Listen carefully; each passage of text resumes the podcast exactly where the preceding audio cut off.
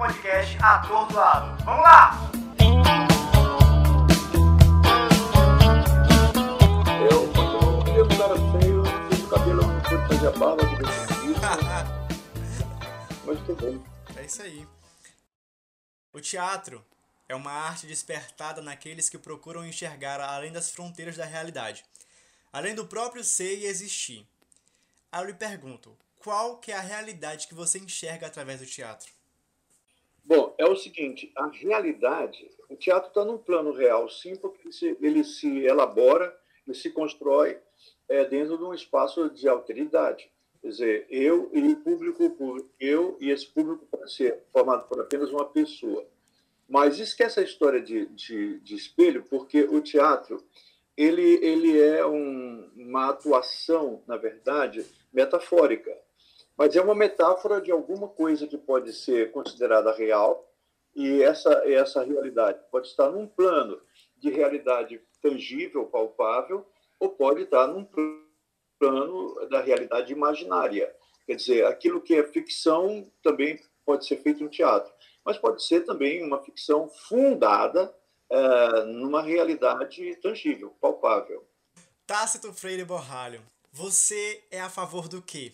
Olha, eu sou a favor da, da amizade, de emoções, da, da sinceridade, do amor sem barreiras, sem limites, sem fronteiras. Sou a favor, ah, cara, sou muito a favor da sinceridade e do amor, isso sempre. Ah, aí sim. E você é contra o quê?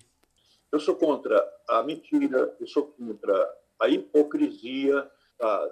é, sou contra, por exemplo, a, a, ignorância. Agora, e também sou contra os preconceitos totais e a, talvez por falta de informação, é, quando se vota e se elege uma. Sou contra de um, sei lá, uma topira qualquer para nos governar, para nos é, dirigir. Então, na verdade, sou contra a miséria. É, a gente sabe que você tem uma, uma história bem bonita no teatro, até porque você é uma das grandes referências do teatro maranhense. E eu queria te perguntar é, como que inicia a sua vivência com o teatro? O porquê do teatro? Olha, cara, é uma coisa muito engraçada essa, mas assim, a história é bonita, mas o, o a personagem aqui não é nada engraçado. Eu tive consciência disso desde novo, porque nunca me deixaram é, me deixaram sentir que eu tinha alguma beleza possível. Eu tive que brigar por isso é, todo o tempo, mas assim, na calma total da minha personalidade, eu nunca fiquei desesperado. Bom, primeiro, a minha grande influência foram meus pais. Eles fizeram teatro de, de canto de rua, teatro de escola, e tarará, etc. E também, quando, quando casaram, eles foram atores de Paixão de Cristo no interior e a gente ouvia sempre mamãe contar e minhas tias e meu pai também contar histórias da, das peças e recitar textos e tudo. Agora, também, é, quando vimos para São Luís, é, fomos é, influenciados também pelo circo Mambebe, por exemplo. Ah, atrás de casa sempre chegava circo, eu gritava palhaço para assistir espetáculo, era meio doido, mas é, via lá o espetáculo circense e no espetáculo circense também tinha teatro. O que é interessante é que essas influências elas foram fazendo com que a gente brincasse de fazer no quintal de casa, ali na rua São Batalhão, em São Luís, é, brincasse de fazer espetáculo. Repetia os números circenses, mas repetia os números teatrais. Isso foi me deixando um pouco assanhado com a história. Eu tinha consciência, porque eu era a, a coisa menos bonitinha da família, e todo mundo deixava muito claro na minha cara isso. Eu digo, bom, não vou ser ator, não vou ser diretor, não vou ser artista, mas vou fazer essa merda aqui por aqui mesmo. Até que as crianças, é, quando ficaram adolescentes e jovens e tal, muitos daqueles que brincaram no quintal conosco, viraram atores mesmo, mesmo de, de espetáculos de teatro amador. E eu estreiei, na verdade, em teatro amador, lógico, é, com Cecílio Sá, na Paixão de Cristo, lá no palco do Teatro São Mataleão, que era ainda naquele tempo um salão paroquial, e que se fazia um teatro de canto de rua, segundo o próprio Cecílio Sá. Então eu já comecei com um diretor que tinha uma, uma trajetória muito grande no interior do estado na, e na capital, aqui no Maranhão, e era um cara que o povo respeitava. Em verdade, é, nesse período, mais ou menos 12, não, 13, 14 até 15 anos, eu fiz também teatro na televisão, com o Reinaldo Farai. Ó, como eu morava na rua São Mataleão, eu, ali no, na igreja de São Mataleão, era um núcleo de cajazeiras e barraquinha, Rua da Barraquinha e tal, e a gente tinha um movimento muito grande da televisão. Ah, o Canal 4, que era a difusora, começou, ele estreou, e ali o Reinaldo Farai, que era professor de, de balé e, e, também era diretor de, de grupo de teatro, foi chamado para dirigir artisticamente a TV. E eu estava naquele bolo e tal. Ah, me inscrevi e fui fazer teatro infantil. Ele foi a primeira pessoa que Bom, você tem uma voz maravilhosa, uma voz inclusive de adulto, porém você não vai ser nunca um. um...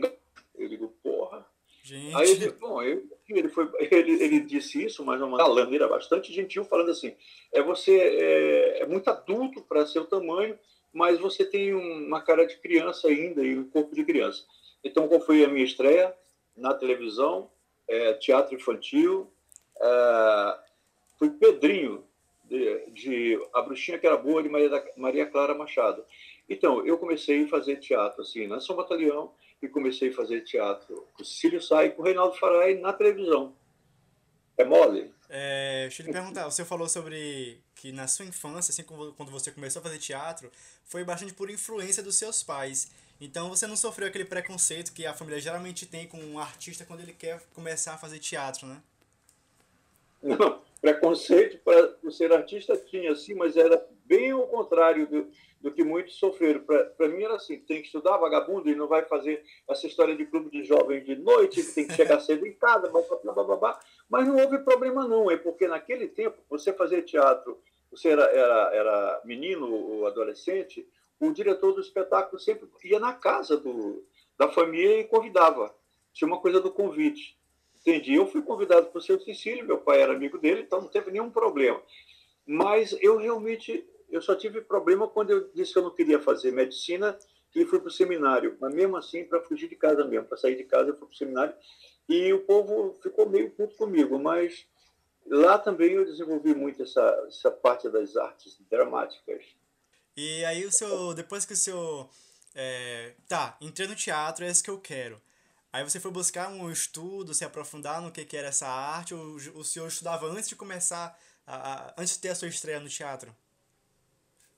Veja bem, eu não podia deixar de fazer é, a, a, escola com a, os, os, estudos normais, tá? até chegar a uma, uma medicina, porque eu sempre tive tendência a ajudar os outros em de organização, que era o Clube de Jovens Católicos de São Batalhão, onde a gente entrava. Fazia... Agora, na verdade, eu nunca deixei de estudar. Quando eu estava no Ateneu, Teixeira Mendes, é, fazer aqui no ginásio. Foi quando eu escrevi a minha primeira peça e ensinei como diretor. E Cecília assistiu, e Jamil Jorge assistiu e ficaram encantadíssimos. Eu achei que foi uma merda, mas, mas eu estava também empolgado, até que um colega meu da Ação Católica disse, rasga essa porra, porque isso aí é uma declaração de viadagem. Ele disse assim mesmo. Mas por quê? Gente está falando de uma coisa que tu não experimentaste nunca e falando de era o juízo final o nome da porra da peça e eu tinha só 15 anos. Aí, aí eu acho que o cara estava certo e eu rasguei a, a, a, peça.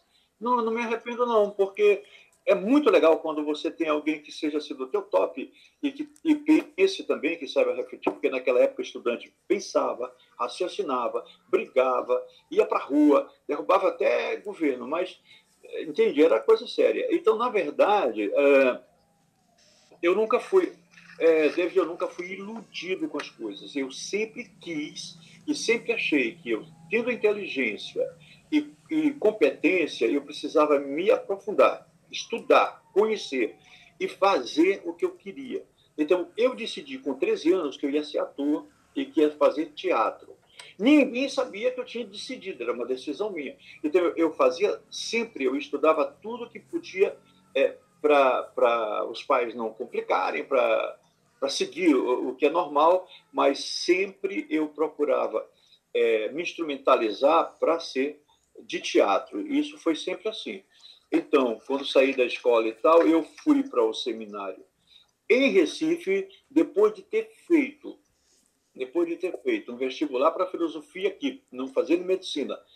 eu tinha entrado para o seminário é, local né, de São Luís, o seminário diocesano, e lá eu já fiz o, o segundo grau todinho, é, estando ali, e quando chegou a época de fazer o, o vestibular, eu fiz para filosofia, e, em filosofia eu fiquei, eu passei em terceiro lugar na época aqui na UFMA, mas ao mesmo tempo a igreja me, me possibilitou um seminário de Recife, fazer o vestibular para o, o, Seminário Regional do Nordeste. Pô, olha, experiência, padres casados e tal, vai começar o.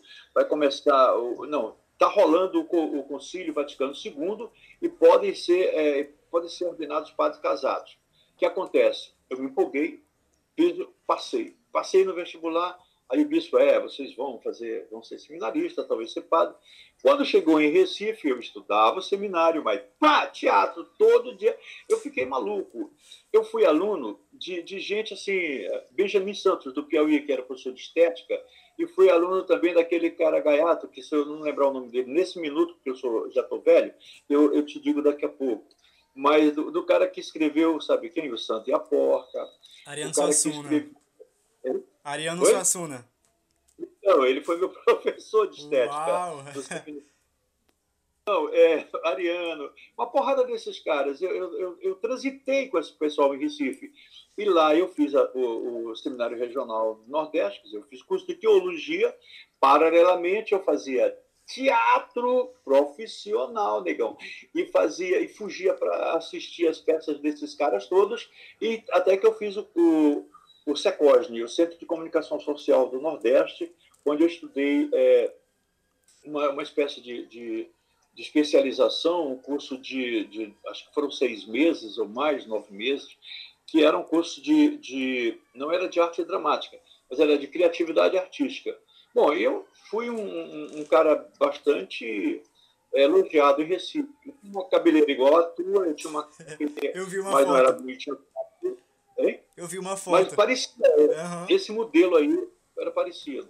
Bom, então, de repente, em Recife, eu começo a, a dirigir é, espetáculos é, com alunos e professores e tal, para trabalhar, para ocupar a rapaziada para não fumar tanta diamba, que eles fumavam para caramba.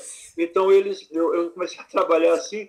É, eu ensinava, eu ensinava, é, eu estudava teologia e ensinava em escolas é, não era catecismo, era uma coisa séria, que era é, religião. A gente ensina, é, era chamado para ensinar religião nas escolas, e eu tinha um trabalho é, quase que social com esses alunos, que era fantástico. Então, o pessoal que era mais perdido, a gente fazia teatro com eles. E daí a gente criou um movimento em Recife na época, e fizemos um, um espetáculo, é, fizemos, montamos alguns espetáculos, e lá se montou a primeira vez dentro de, de uma parte maior, chamado é, Armação Monta Armação, um do, uma, das, uma das peças de Armação Monta Armação, quer dizer, a segunda parte era sobre espectrofúria. Era um teatro assim, era um musical e às vezes era uma coisa muito maluca e muito doida e parecia que todo mundo era drogado, na verdade a gente estava brincando de ser maluco, mas a gente era um pouco maluco sim. Agora, sem enrolar a droga direto. Mas é, em Recife, eu dirigi o Grupo Formação de Recife. Alguns alunos meus vieram, quando eu saí do, do, do seminário, acabou a teologia, eu vim para São Luís, vieram três, três adolescentes já, já jovens, né, já com mais de 17 anos, e, e começaram a trabalhar com a gente aqui. Foi o, o embrião do Laborarte, eles estavam comigo aqui em São Luís.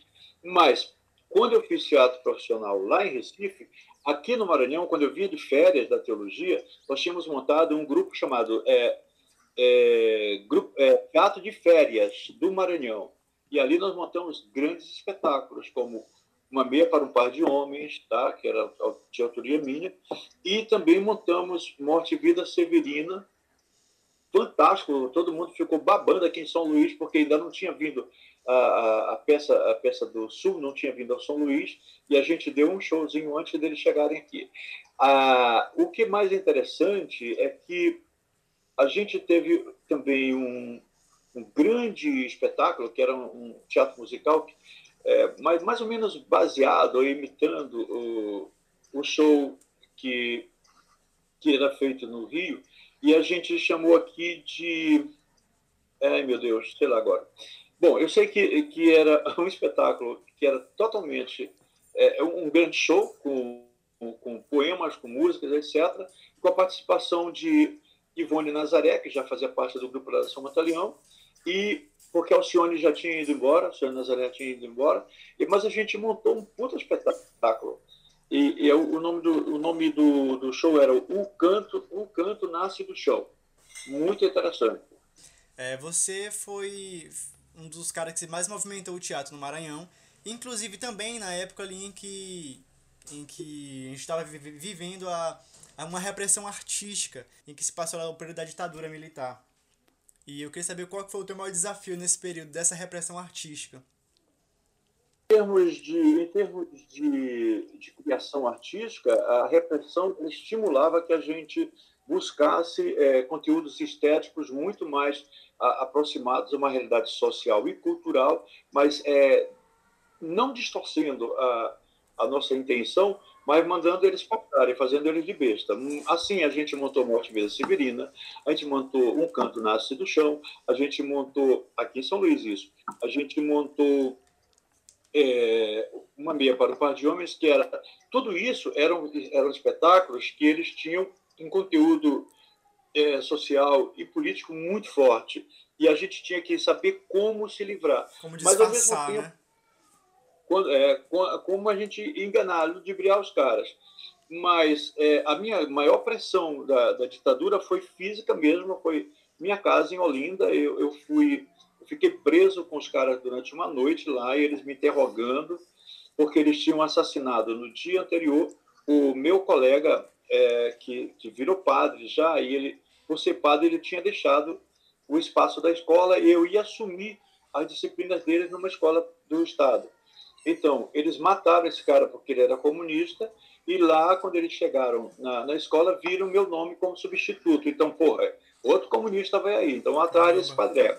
Aí chegaram na minha casa, foi violento, isso aí eu posso te contar mais de perto, só, só nós dois, porque tem, tem uns lances dessa história muito interessante em termos da, da, da vivência da juventude, é, estudantil do, do, do, momento, você é professor, tem uma relação com a escola, você tem vizinhos e tal, e de toda uma consciência política do momento histórico em Pernambuco era muito sério. Eu estava vivendo mais lá do que aqui no Maranhão. Eu via no Maranhão só em férias e a gente fazia a, as nossas porradas na, na ditadura e eu voltava. Então, lá que eu estudava, eu ensinava, dava aula, etc. Mas, na verdade, é, o, o que era importante era como você podia não é, deturpar conteúdos, mas mostrar teatralmente que você estava insatisfeito e fazia a censura de besta. Quando eu fundei o Laborarte, a coisa ainda estava, era 72, ainda estava muito, muito forte.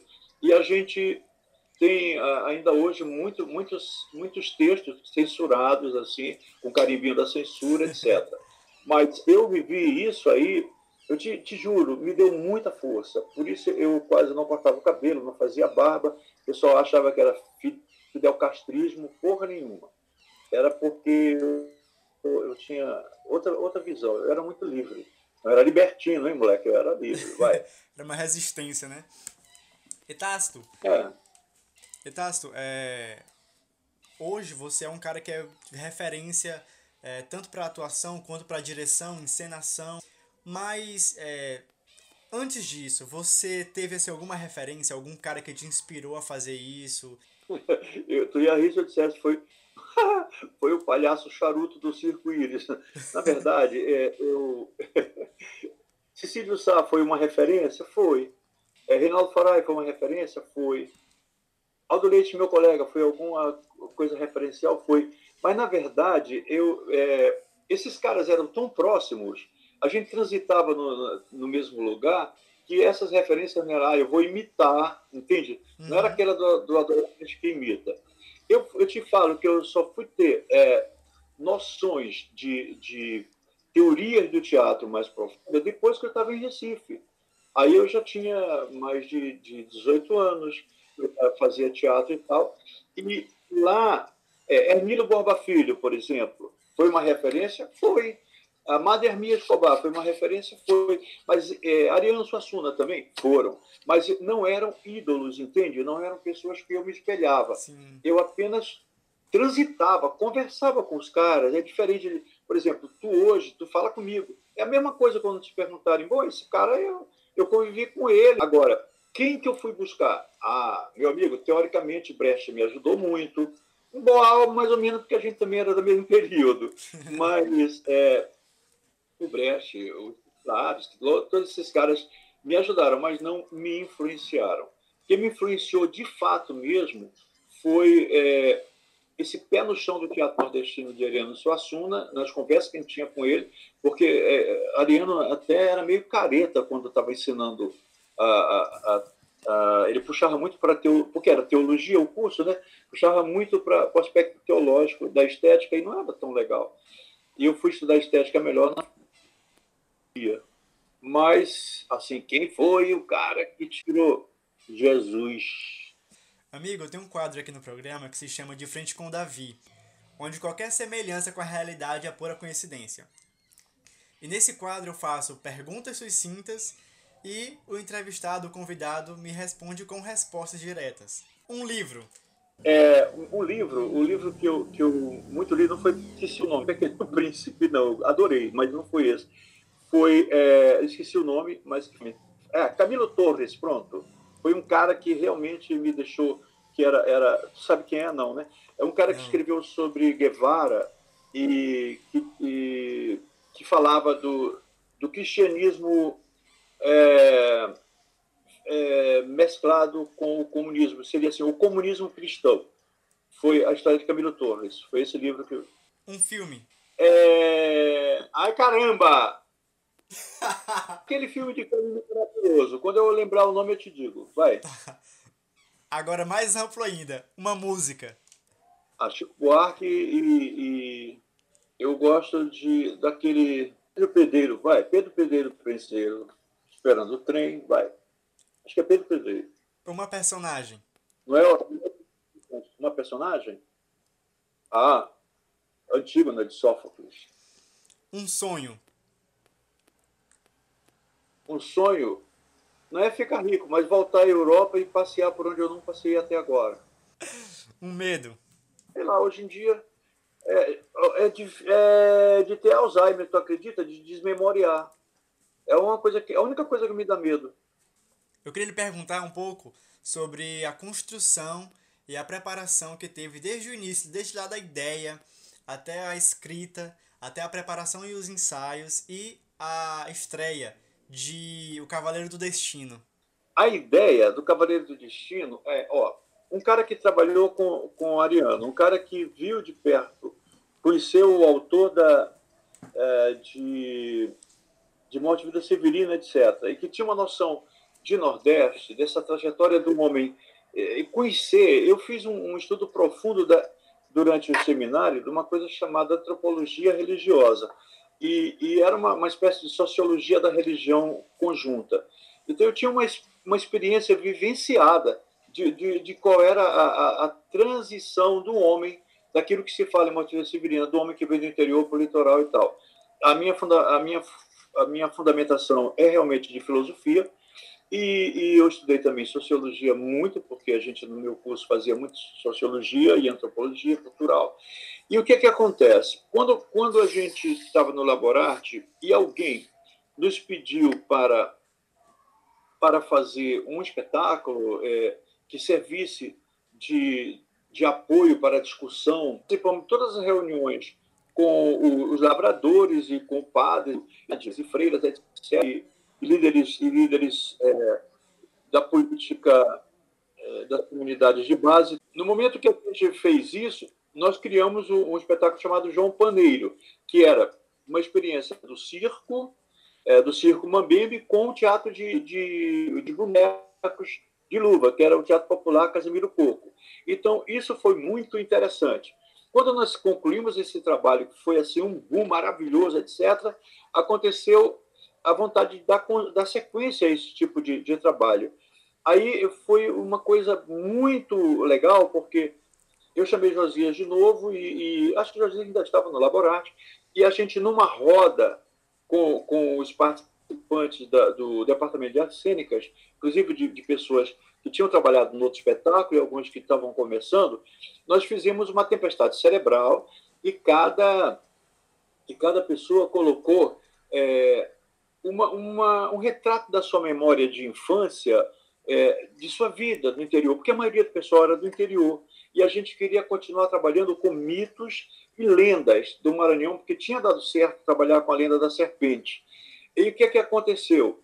Ah, a gente procurava que cada um abrisse uma gavetinha no, da memória e dissesse qual era a experiência que tinha tido o pessoal ou de ouvir falar de algum ser é, fantasmagórico, etc., um ser onírico da sua, da sua vida pessoal, para que a gente pudesse organizar um, um trabalho coletivo por ali. Bom, o que aconteceu foi muito surpreendente. Depois que todo mundo contou as suas, a gente juntou os que eram mais aproximados, por exemplo, e nós conseguimos sete, sete, vamos chamar, não chama de bicho, mas de, nem de fantasma, nem de visões, mas de sete elementos desses. Então, é, como eram sete, aí eu digo, gente, como é que a gente vai? E cada um tinha contado a história, eu fui desenvolvendo com Josias, mas preciso dar uma linha para isso aí. Então, o que, que eu fiz? Eu fui procurar a, é, centrar na história de um homem que resolve sair lá do interior dele, lá do fundinho do mato, para vir procurar a, a, o mar. Ele vem do mato procurar o mar, buscar o mar. Tipo aqueles caboclos que vêm de pedreiras para tomar banho de, de, de mato na praia. Então, então esse, esse cara, ele, ele fez. É, era, era o, um, um cavaleiro do destino. Aí o que, que se funda? Na dramaturgia isso é muito importante. É o teu conhecimento de, de histórias, de lendas, o teu conhecimento de dramaturgia, de dramaturgias demais, tipo Severina, tipo, sei lá, Édipo Rei, tipo, é, sabe, conhecer Shakespeare, conhecer é, todos os, os, os, principais, não, não teóricos, mas assim, é, escritores da, é, dramaturgos da, da Grécia Antiga, por exemplo, é bom também conhecer todo um pessoal que, que, toda a dramaturgia universal, o mínimo que você conhece, ela te enriquece. E isso pode te dar modelos de, de linhas, assim, de, de trajetos, de, de, traços, de risco para criar alguma coisa. Então, a criação foi fundada nisso, com todo o, o, o elenco é, participando, e aí a gente foi para um canto e começou a escrever aí criamos as músicas, fomos construindo, o Cavaleiro foi um espetáculo construído de uma maneira super gostosa. Por quê? O próprio Josias tinha me dito assim, ah, não vamos mais fazer a coisa de buscar, vamos ver se a gente cria a partir da gente mesmo. Ora, criar a partir da gente mesmo, esse era o caminho mais legal. Então, é, o, o, cada, cada ente, ente mitológico que a gente ia colocando, a gente buscava um sentido. Então, o que, que eu fiz? Por exemplo, para o cara chegar no mato, tem a história de que para você entrar numa mata, lá no teu interior, porque já acabaram com tudo isso, nem conheceste, você tinha que pedir licença para o dono da mata, para o dono da floresta, ou por ser, uh, para a entidade que habitava ali. Então, a gente fez o coro velho. Ora, o coro velho tinha, tinha tudo a ver com, com o começo de mata, etc, etc. E ele era o quê? Uma espécie de esfinge para o cara seguir adiante, ele tinha que passar por ele. Daí a gente foi, foi cada episódio era uma entidade que o homem tinha que vencer até chegar ao mar, que era o grande coisa, que era a serpente que rodeava a ilha, e ele tinha que vencer essa serpente e fazer dela uma ponte para passar para o mar. E o que, que ele ia acontecer? No final, ele ia encontrar a barca de Dom João, a tão esperada barca de Dom João, para ele entrar nessa barca e continuar a vida dele ou espiritualmente ele, ele ia participar da, da grande batalha que libertaria o Maranhão, São Luís e tal, que era coisa do sebastianismo que já se juntava. Então, cara, era uma trajetória muito linda. Então, nós fizemos isso, construímos os textos, ensaiamos sim. E o que é que vem agora?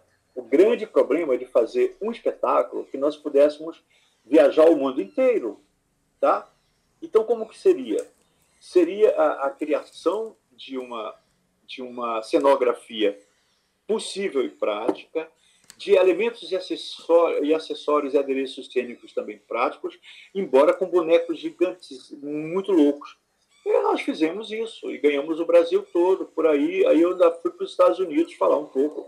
Eu tive 20 minutos em Connecticut, é, no, no encontro no Tola é, Internacional do Teatro da América Pro América Latina e da América Latina. É, e lá eu tive 20 minutos para falar do Cavaleiro. E, cara, foi um negócio muito louco, porque, na verdade, o estudo da cenografia, ele buscou, eu busquei um pouco do conhecimento bizarro que ainda tinha, porque não quer dizer nem primário, é, de Gordon Craig, de fazer os trainéis, e nós fizemos. Na verdade, eu fazia coisa por intuição, mas que fosse prático. E, de repente, eu, eu ia sempre encontrando, é, na minha, na, no meu trajeto de estudo e tal, uma, uma similaridade alguém que me ajudava a fundamentar teoricamente essas coisas. Então, puxei para Craig, mas eu vou te contar, foi um negócio muito legal. É, como é que foi Spectrofúria? Spectrofúria foi uma coisa é, o seguinte, eu sempre fui um, um, cara que, em teatro, antes de eu ser professor de teatro, a, a minha, minha preocupação era com a pesquisa. E como eu já tinha uma experiência em Pernambuco, etc., etc., a gente, quando montou o Laborate, eu criei o Laborate como um, uma série de departamentos artísticos para trabalhar com arte integrada.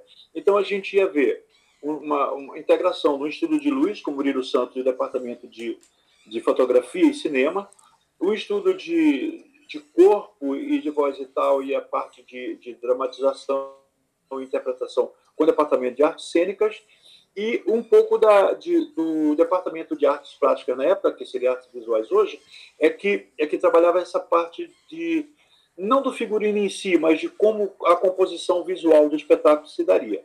Bom, aconteceu uma coisa fantástica que foi, é, nós tínhamos no laboratório dito assim, vamos primeiro fazer um estudo de corpo, tá?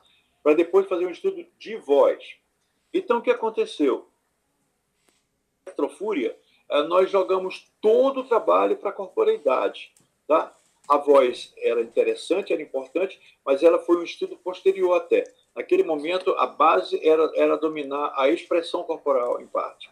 Aí nós criamos aquele monstruoso espetáculo que chegou no, no Rio de Janeiro deu uma porrada. Nós nos fundamentamos um pouco realmente é, naquele rapaz que tu conhece bem, que não é Brecht, mas que me influenciou, esse me influenciou um bocado, que é Grotowski. Grotowski. Grotowski foi, é, eu não tinha conhecimentos muito grandes, só tinha lido o livro do cara, mas eu acreditei muito naquilo. Paixão segundo nós. Paixão Segundo Nós foi muito engraçado. Quando gente, antes de começar o laboratório, ainda lá no Teatro Férias do Maranhão, a gente tinha sobrado alguma coisa e fazia um espetáculo chamado Cristo e Cruz. E nós fazíamos aquilo que a gente faz na Paixão, a gente fazia com lençóis brancos, lençol mesmo de dormir, é, alfinetado mesmo como era, amarrado, mas a gente ia uma, um conjunto de meio de rock maluco, porque o departamento de som do laboratório assumiu isso então, era muito doido, porque tinha bateria e guitarra e tudo. E a gente fazia nas igrejas uma, um espetáculo chamado Cristo e Cruz, que era a mesma a mesma paixão que tu vê. Mas tinha muito mais músicas, era muito mais cantos, composição de Sérgio Abíbia, de, de César Teixeira, Josias Sobrinho, a gente fazia muito isso. Aí daí a gente foi, uh, o laboratório é, foi, esse pessoal foi saindo um pouco do laboratório nós continuamos na Igreja do Desterro, já com, até com músicos contratados, mas com o elenco do laboratório. Eles chamam só o espetáculo de Paixão.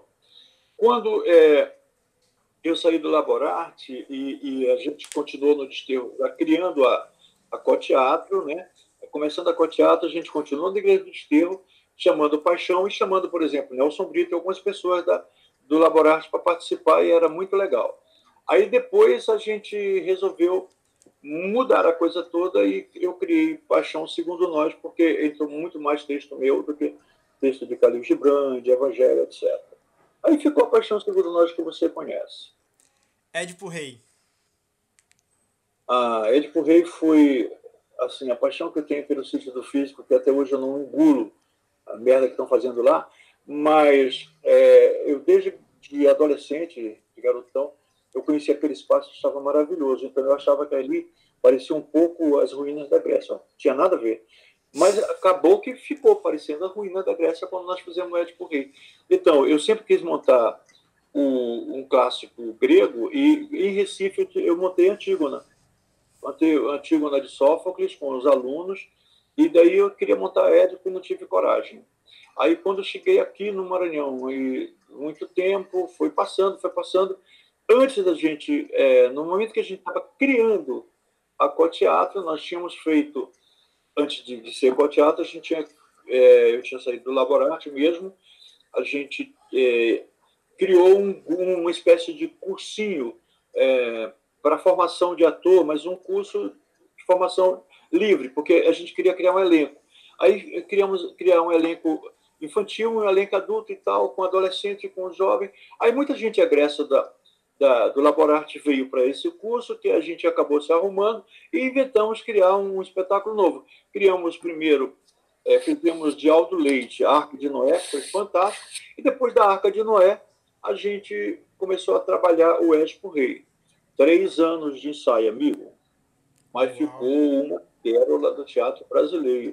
E muito turista que vinha aqui, gente que conhecia e tal, e com toda a modéstia eu te digo, eu ficava, porque eu sou um cara muito tímido e encabulado, então eu ficava escondido, mas os caras iam me procurar e queria aplaudir, eu digo, não, não esse bate-palma é para o ator, o diretor está ali em cima com o ator, não admito o diretor ia, ia receber palminha em beira de palco, acho ridículo.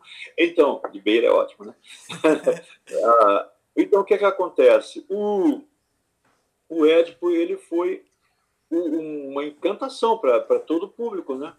E assim, na verdade, os caras que tinham assistido, cara, bicho, cada depoimento de atores de, de Globo que o escondido, que estavam por aqui, eles botavam chapéus e máscara lá e depois, olha, no ouvido diziam coisas. E também muita gente que, que, que era turista, que viajava o mundo todo, que tinha assistido a, a tragédia lá na Grécia, que vinha dizer, olha, entendi muito melhor agora. Lógico, era em português. Aí, mas, assim, os caras achavam que era, muito legal. E era. Era um negócio... Eu adoro de, dessa coisa onírica, lúdica, mas telúrica também. O Édipo era um espetáculo que tinha uma base telúrica muito grande. E, professor, eu não posso deixar de comentar nem de perguntar sobre a sua experiência é, em uma novela, para mim uma das novelas mais lindas que a Globo já produziu, que foi Velho Chico. Olha, eu te falo com franqueza, para mim não foi uma coisa que, que me envaidecesse. Foi muito legal, foi um reconhecimento, foi um respeito, um respeito. Mas junto de mim estava Tarcísio Sá também, no mesmo período, que era um colega que foi o meu primeiro ator de, de, de muito tempo aqui, ele que foi o, o ator principal de Espectrofúria e ajudou a fundar o Laborarte e tudo, etc. Foi uma experiência muito boa. Agora, trabalhar com Fagundes foi legal, mas a gente, quando faz participação, sofre mais de esperar a hora de entrar em cena do que de parecer. Como eu não fui. É, e tem outra coisa em televisão que as pessoas desconhecem. Olha, eu gravei pra caramba e entrou aquela merdinha em cena rápida. Por quê? Porque tinha um problema. Cai, cai isso, o diretor muda. E aquele diretor, ele é muito legal, mas ele é muito doido, é, fantasiosamente maluco. Então, a, a experiência com Fagundes foi legal, a experiência com aquele outro rapaz que, que contracenava aqui agora, Marcelo. Marcelo Serrado. É, foi muito. Marcelo Serrado. Muito bom, porque e também de passagem, eu não estava em cena com eles. É, o, o sobrinho do Chico Anísio, que andou aqui pelo Maranhão algumas vezes, a experiência de camarim foi muito mais rica, entende? Por ver que Fagundes, durante uma semana que ele leu um livro da grossura de, de, de uma Bíblia, ele um livro inteiro, cara. Só eh, no hotel e tal. É um cara que lê pra caramba, um cara que é super educado e elegante. E também conhecer umas estrelinhas da Globo que você pode, pode é, confirmar. Ela tratava mal as participantes de, do Ceará, do Piauí e tal. Agora, foi uma experiência muito boa. Eu achei legal conhecer. Agora, principalmente, porque eu revi alguns amigos da década de 70. Aquele rapaz lá, o, o, de cabelo branco, Aldir, Branco, não, esqueci o nome dele, vai. Ah, mas também o, o, primeiro padre da novela era muito meu amigo, ele era o diretor do teatro em que nós estreamos o Cavaleiro do Destino durante o Mambimbão em São Paulo, é, e ele morreu, lembra aquele cara Sim, que morreu? Durante a então, filmagem. Então, esse, então foi bom a gente se reencontrar, ficamos dias assim no camarim conversando, depois eu vim para o Maranhão, lá como o cara morre. Aí entende é, aquele cara também, que, que o segundo que morre, que não era o padre, eu já o conhecia lá de São Paulo. Ele tinha um circo e conheci ele no circo e conversamos algumas vezes, mas não tinha nenhuma intimidade. Então, a experiência com a novela foi interessante. Agora, ela, ela sempre é sempre uma experiência e é sempre bom. Mas a gente não precisa achar que, ah, mudou a minha vida, oh, Jesus, porra nenhuma. Ela me ajudou a, a conhecer um ambiente diferente do maior calor do mundo. Ou terrinha quente aquele lugar. Mas olha, eu aí para as pessoas que, que gostam, eu fui a, ao, ao, grande ao grande como é, camarim geral da Globo, que é lá no Rio. Eu, fiquei, eu fiz cenas ali e, e, a estrutura da cenográfica daquela coisa era fantástica. Para mim foi muito bom, somou para caramba. E depois fui para a Bahia fazer naquela coisa maravilhosa. Valeu, sim, foi muito bom. E para encerrar, a sua poesia, qual que é o nome da poesia, por que da poesia? Eu adoro um cara que era meu amigo muito íntimo, que já faleceu, mas que é um dos maiores poetas brasileiros, chamado Nauro Machado. Tá? Inclusive, ele me obrigou a fazer um filme, eu não queria fazer com o filho dele, Federico Machado, que até hoje o filme ainda não apareceu no ar, ainda não foi, ainda não foi lançado. Mas ele disse que era para eu fazer e eu fiz. Mas, bom, Nauro, ele, na, num livro chamado Antologia Poética, ele tem um poema é, que tem o um título, o título é Ergástulo em Branco, tá? Eu vou ler, é um poema imenso, mas ele é feito em, em, em trechos. Eu vou ler um frag, dois fragmentos deles.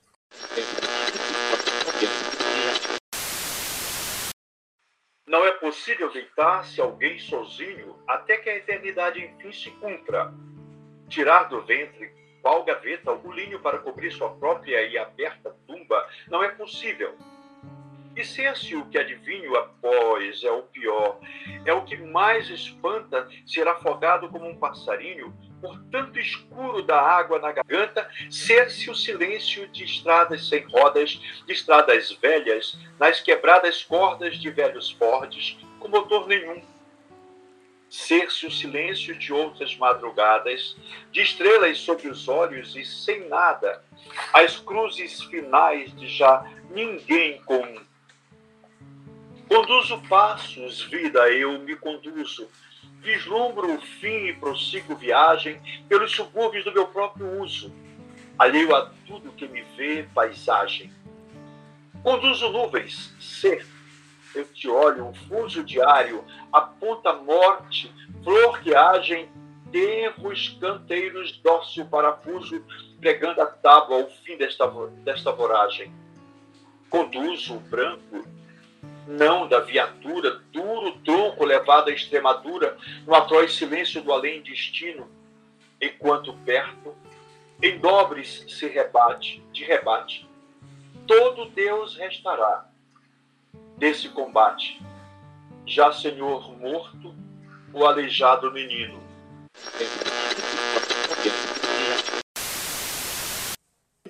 O refrão todo é lindo, mas é isso aí diz mais Show! Okay. Professor, muito obrigado. Obrigado, amigo. Obrigado por, pela, pela história que você fez para o Maranhão. Obrigado pelo esse tempo que você reservou para a gente. Obrigado por tudo. A gente só tem a agradecer ao seu trabalho, e ao seu amor e a sua paixão pelo teatro. Ah, é um grande beijo, amigo. Obrigado, professor. Disponha Eu acredito muito em você. Ah, acredito obrigado. mesmo. Sinto-me lisonjeado com isso. Eu é, sei é que você muito... não vai ver. Você é um dos caras que mais promete nessa porra, porque você tem a sinceridade, a, a, a tranquilidade e a serenidade, é mesmo que tranquilidade, mas você é um cara que não é vaidoso, e isso é bom. Ah, vou chorar. Professor, muito ah, obrigado. Um beijo, muito obrigado, viu? Obrigado, fica à vontade. Até mais. Senhoras e senhores, Tácito Borralho. Senhoras e senhores, eu sou David Lopes e esse aqui é o podcast Atordoado. Vamos lá!